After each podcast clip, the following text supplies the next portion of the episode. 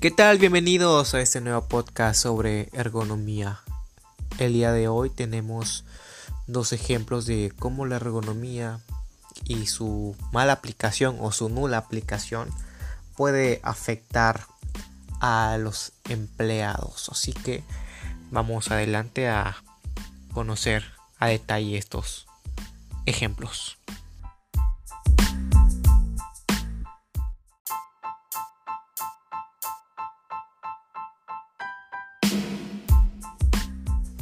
Tenemos el primer ejemplo.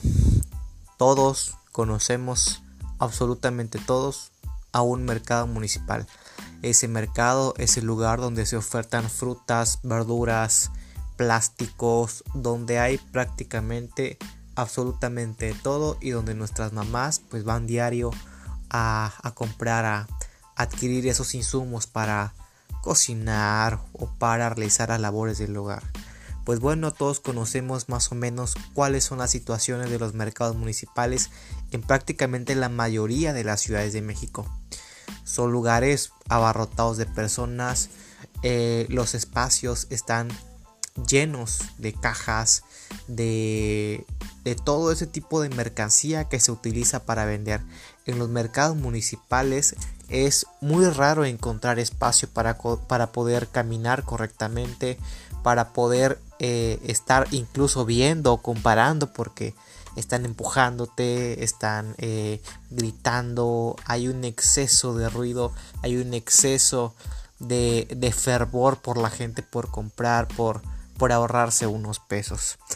Y bueno, pues esa es nuestra situación como clientes, pero ¿qué pasa con una persona que trabaja ahí todo el día? Pues bueno, este es el primer ejemplo, ¿no? Acá tenemos a una persona, un conocido, que tiene pues un, puesto, un puesto en un mercado y que en pláticas pues obviamente nunca falta que hable sobre su situación laboral. Entonces él comenta que pues bueno, como no hay los accesos adecuados para entrar con las mercancías, las puertas son muy pequeñas, en ocasiones cuando cargan la mercancía pues tienen que tener algunos métodos pues prácticamente inventados o rudimentarios porque no hay el espacio para entrar con, los diablitos o con, o con máquinas que, que ayuden a, a cargar este pues gran cantidad de mercancía.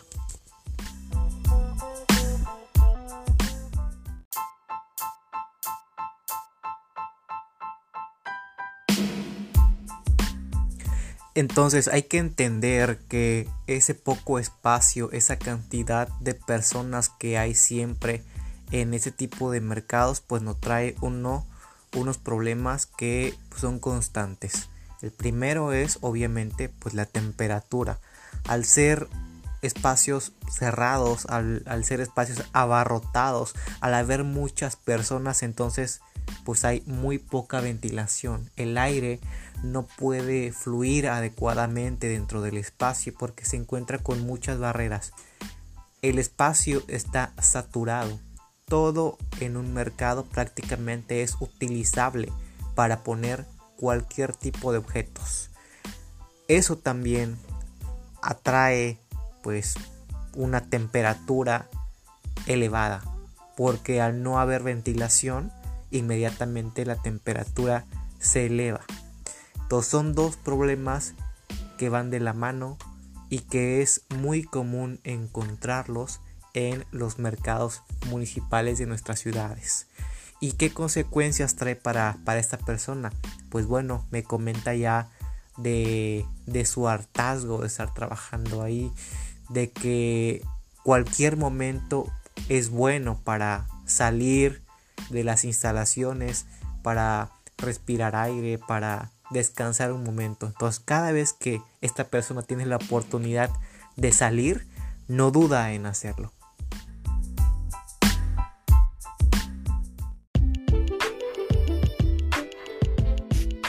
Y tenemos acá el segundo ejemplo. Esta pues es una empresa similar, pero es una empresa multinacional. Se trata de las empresas de grupo Walmart, en este caso Bodega Horrera.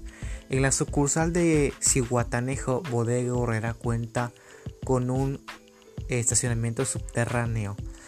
Y este estacionamiento subterráneo está sosteniendo a la sucursal. El tipo de cimentación que tiene y el tipo de soportes eh, son no es concreto, sino que es una estructura, una estructura metálica. Entonces, en la tienda me comenta una trabajadora, una cajera, que constantemente se sienten vibraciones en, la tienda y es algo que yo he sentido también como consumidor. Pero bueno al yo pasar poco tiempo dentro de las instalaciones pues no trae repercusiones. Sin embargo sí me comenta esta cajera que eh, cuando pues llega algún camión grande a pasar por por las inmediaciones de la sucursal la vibración que, que que crea este, este camión pesado se siente en la sucursal. Entonces la sucursal en determinados momentos yo lo he sentido es una sensación como de un pequeño temblorcito que, que, está ahí, ¿no? Y de repente como es una zona sísmica aquí, pues de repente sí te espantas, pero una vez que visitaste la tienda y ya sabes por qué se da esa situación, ya no hay ningún problema, no hay ningún espanto. Entonces las personas de aquí conocen esa situación, pero no la conocemos desde adentro, desde la cajera, esta por ejemplo que pues prácticamente tiene que estar ahí 8 horas diarias dentro de la sucursal.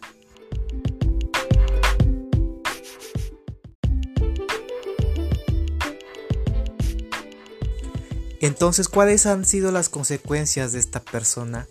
Pues bueno, ella es una mujer joven, una mujer eh, de complexión delgada y aparentemente, bueno, pues está sana.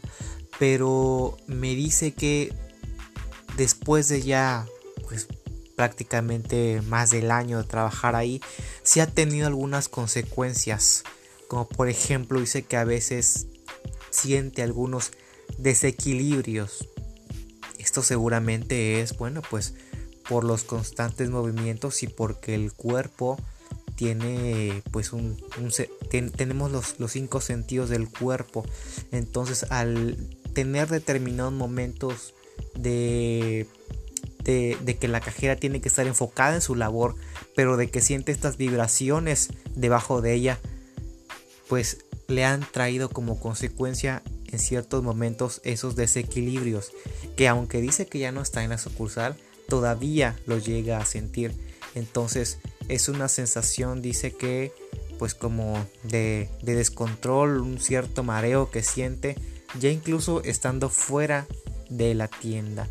Obviamente pues esto es una consecuencia, ¿no? De, de, no tener las condiciones adecuadas, a lo mejor de una mala planeación en la, en la estructura de la tienda, porque estos, estos movimientos sí son son perceptibles.